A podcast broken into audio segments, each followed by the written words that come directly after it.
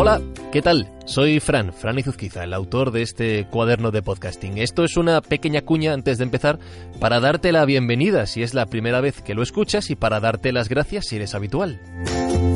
Y precisamente si eres habitual y te gusta este cuaderno de podcasting, permíteme que te recuerde que está disponible en formato libro, tanto en papel como libro electrónico. El título es El gran cuaderno de podcasting, así bien pretencioso, y está editado por Kailas.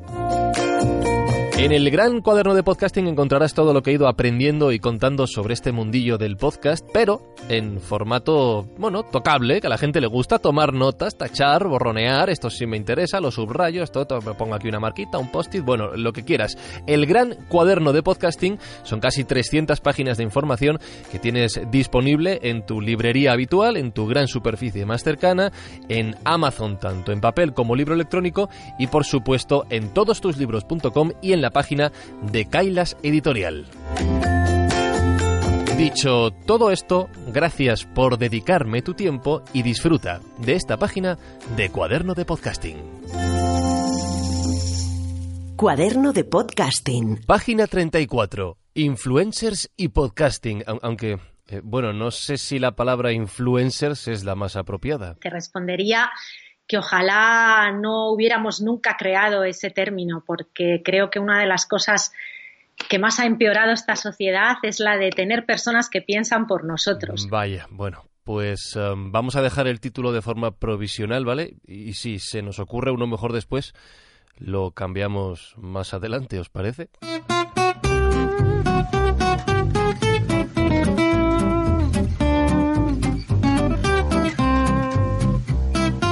La popularización del formato podcast está provocando que cada vez más personas prueben a lanzar su propio programa. Personas que vienen de todos los ámbitos, gente anónima, entre comillas, que decide contar algo al mundo desde su casa.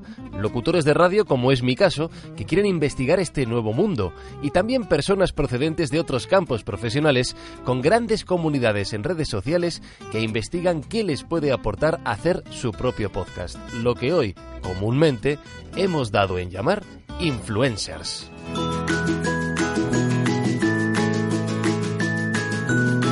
La lógica es sencilla. Estas personas ya tienen un buen número de seguidores gracias a otras actividades y deciden abrir una nueva vía de comunicación con ellos. En este caso, su nuevo podcast, que puede significar también abrir un nuevo camino diferente. Siempre he intentado hacer proyectos que no se basaran en eso. De hecho, eh, gran parte de esos números pertenecen a un nicho de mercado, si quieres llamar, que no necesariamente tiene por qué estar interesado en gabinete de curiosidades. O sea, las decisiones que he tomado eh, las he tomado siempre pensando en una misión que a mí me satisfacera y una misión que yo pensara que fuera necesaria en ese momento para, para, para la sociedad en general, ¿no? Aunque, aunque parezca que estamos hablando aquí ahora muy grande, ¿no?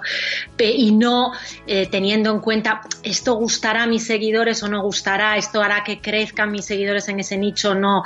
Creo que si las decisiones que tomamos las tomamos en función de eso, acaba el trabajo siendo algo a merced del otro y no a merced de lo que a ti te enriquece o de lo que a ti te pueda satisfacer, ¿no? Escuchamos a Nuria Pérez, con gran experiencia en el mundo de la creatividad profesional, con una buena comunidad de seguidores en redes sociales, como decía antes, y que lanzó su propio podcast Gabinete de Curiosidades con muy buen resultado.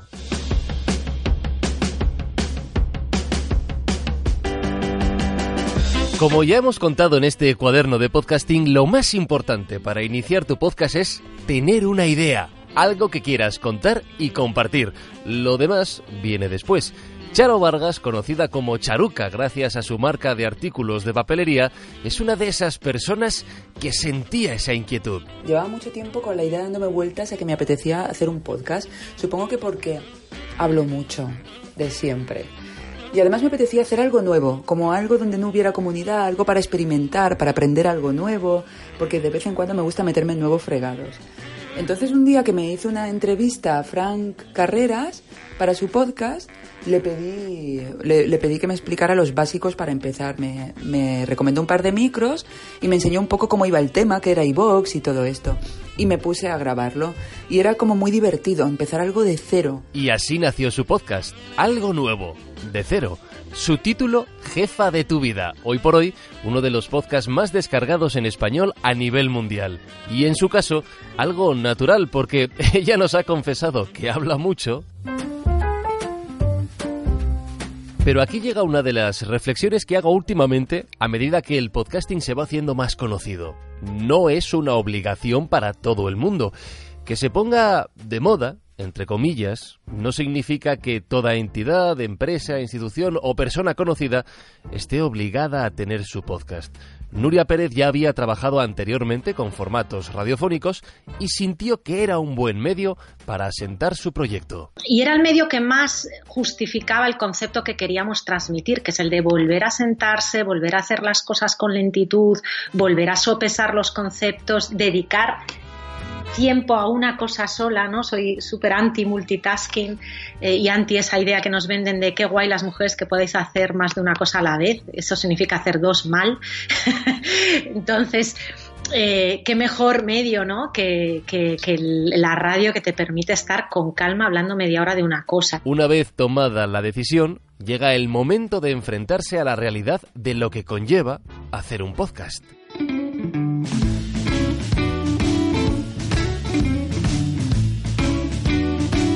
Ya lo he contado muchas veces, no es simplemente sentarse frente al micrófono y ponerse a hablar, pero tiene sus ventajas. Por ejemplo, que es más sencillo que otros formatos. A mí me encanta moverme solo en audio porque te quitas toda la historia del vídeo, del fondo, de preparar las escenas, la iluminación, que estés en un sitio bonito. A mí la libertad que me da grabar solamente en audio, me parece que no lo da otro formato, sobre todo el vídeo, que es un formato que me da una pereza enorme. Lo cual no significa que no haya nada que aprender. Claro, luego también me encontré con que no tenía ni idea, y de hecho sigo así, de editar audio. Me enseñaron unos básicos de GarageBand, me busqué un par de tutoriales y con esto fue con lo que tiro. Y una vez vas metiéndote en la producción de podcast, llegan nuevos desafíos.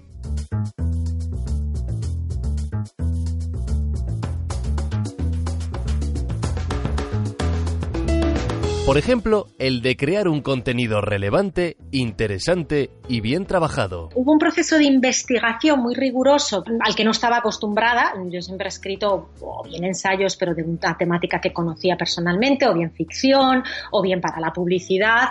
Cada dato está pues confrontado con sus tres fuentes, o sea, hay una media de 13, 14 libros leídos por episodio. Y fue muy interesante, fue muy interesante sobre todo partir esto nos pasó también en la segunda con vamos a hablar de esto, de esto, de esto, de esto y luego tras la investigación cambiar radicalmente y acabar por hablar totalmente de otras cosas, porque a veces un tema te parece súper interesante, pero empiezas a investigar y dices, aquí no hay nada. Fijaos, hay un comportamiento que me llama mucho la atención cuando la gente ve que el nuevo proyecto de una persona con muchos seguidores funciona en Internet. Se suele justificar con una frase del estilo, claro, es que tiene muchos followers. Y, yo siempre pienso, Nadie nos obliga a seguir a alguien en redes sociales. Por importante o famoso que sea, nosotros somos los que elegimos, ¿no? Si le seguimos, si la gente le sigue, será que ofrece algo interesante o valioso para ellos, aunque no lo sea para ti, para ellos, lo que sea, lo que ese público considere. Algo habrá hecho bien, en algún momento de su camino habrá acertado para conectar con ese público. Nada viene regalado, nada viene porque sí.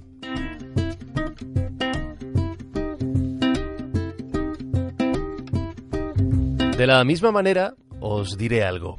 Esto de invitar a tu podcast a gente basándote en el número de seguidores que tienen, esto no funciona. Te puede ayudar a dar un impulso al contenido en un momento determinado, pero no como norma general, porque estarías basando tu mensaje en el nombre de terceras personas y no en lo que tú quieres contar. Aquí no hay atajos, no hay trucos. Y el éxito no está garantizado, por supuesto. He utilizado muchas veces el término confianza para explicar la relación entre podcaster y oyente.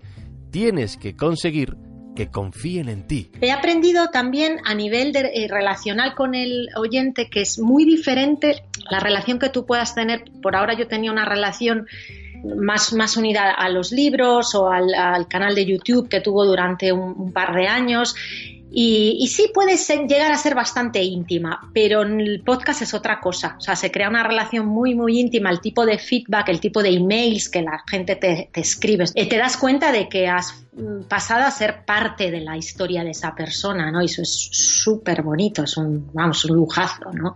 Hemos tenido historias detrás de, oyentes de llorar, ¿sabes? De decir, pero esto es maravilloso. y, eso yo creo que, que la potencia de la voz eh, te lo da mucho más que cualquier otro, otro medio, ¿no? Eso es precioso.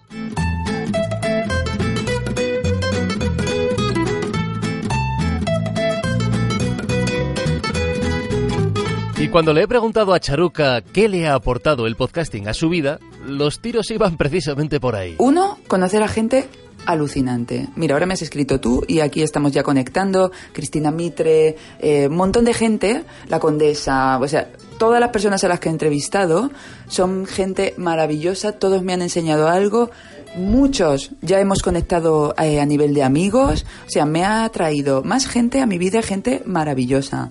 Me ha traído una excusa muy guay para escribir a personas que normalmente no la invitas a comer así por la cara. Pero decir, hey, que quiero grabar un, un, capítulo contigo para mi podcast, comemos y luego grabamos. Entonces me ha traído momentos buenísimos. Me ha ayudado a ampliar comunidad, que eso es una cosa que de verdad no lo pensaba. Yo pensaba que el podcast era una cosa obsoleta y que, y que iba a ser mucho más lento y que iba a haber mucha menos gente, pero ¿qué va? O sea, ahora cada vez que hay un evento de charuca, la palabra que te diría que más se escucha es podcast es como Charo, tus agendas me gustan, pero es que tu podcast es lo que más me gusta. Y me ha traído, pues también una alegría, o una alegría más a mi vida de, pues eso, grabar cada semana, conocer gente. Es un currazo, cuidadito, tú lo sabes muy bien. Es un curro hacer el podcast. Pero para mí es un curro muy gustoso y que compensa. Es un currazo, efectivamente. Y, y, por supuesto, claro que compensa. Con alegrías muy grandes como las que os vamos a contar ahora.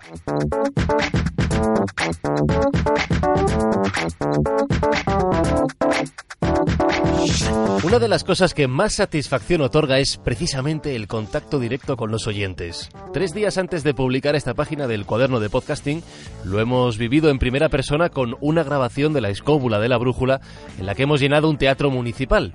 Y Nuria también lo comprobó al final de la segunda temporada de Gabinete de Curiosidades con un programa especial grabado en el Teatro Galileo Galilei de Madrid con lleno hasta la bandera. Yo recuerdo mm, estar dentro del camerino esperando a empezar y de repente un amigo mandarme la fila detrás, de, o sea, del teatro, ¿no?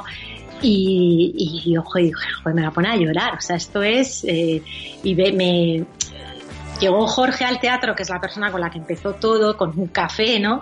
Y decíamos, tía, ¿te das cuenta de, que de un café en el centro de Madrid un día, ah, igual podríamos hacer esta cosa? Hemos acabado por tener una fila aquí de personas deseosas de cerrar con nosotros, ¿no? Fue súper emocionante, de verdad. Y este proyecto del programa en el teatro fue posible gracias al apoyo precisamente de sus seguidores de Gabinete de Curiosidades que lo financiaron mediante un crowdfunding que superó todos los objetivos iniciales, porque existía esa conexión, ese objetivo compartido de aprender y curiosear entre Nuria y sus seguidores, sus oyentes. Todo, como habéis escuchado, nació de un café y de una idea que ha acabado creciendo muchísimo, poco a poco, episodio a episodio. Fijaos, cuando les he pedido a Charuca y a Nuria que ofrezcan consejos a toda aquella persona que quiera comenzar su podcast, han coincidido. Si lo haces por divertirte y si el hecho de grabarlo va a ser lo divertido, tírate, o sea, hazlo, pruébalo, sin duda. Que no lo hagan ni porque va de moda, ni porque es algo que técnicamente pueda ayudar a tu negocio, ni porque mm, te aburres, ni porque eso te va a hacer conocer gente, sabe Dios eh, de qué sector. Si lo haces por, solo por los resultados, a lo mejor ahí se hace un poco más rollo. Pero si te divierte el hecho de grabarlo, hazlo todo trabajo ha de tener, sobre todo los creativos, han de tener detrás una misión. Hazlo porque piensas que gracias a ese podcast el mundo va a mejorar, aunque suene una cosa muy grande, aunque mejore una pequeñita y minúscula parte de tu pequeño mundo. Que se arranquen, que lo prueben, o sea, sin duda que lo prueben, porque para mí fue algo muy ilusionante Y todavía lo sigue siendo. Llevo como un añito, no, creo que no llego al año. Y sigue siendo una cosa muy ilusionante lo de grabar cada episodio del podcast, ver la respuesta de la gente. El hecho de grabarlo en sí, que me lo paso genial.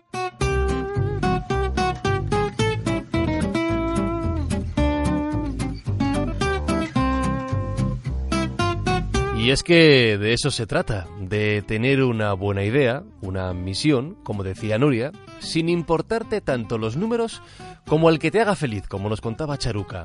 Y sobre todo, sobre todo, pasártelo bien, que esto lleva su tiempo, necesita cariño, paciencia, y para ello nada mejor que disfrutar este camino que es el podcasting y que aquí recorremos todos juntos, desde las personas anónimas, entre comillas, como decía al principio, hasta los influencers, si se me permite la expresión, con miles y miles de seguidores.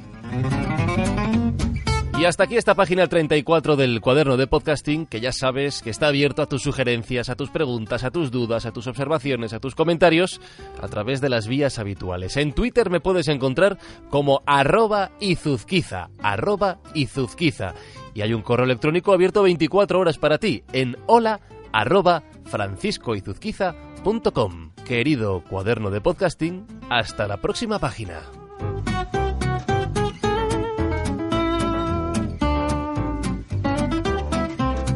Y en el próximo episodio... Pues ya que hemos hablado de la conexión con los oyentes de tu podcast, tenía un tema pendiente en cartera que es el del sonido en el podcasting y he recibido un mensaje de Pablo Pando a través de Instagram que me preguntaba por consejos sobre diseño sonoro para podcast.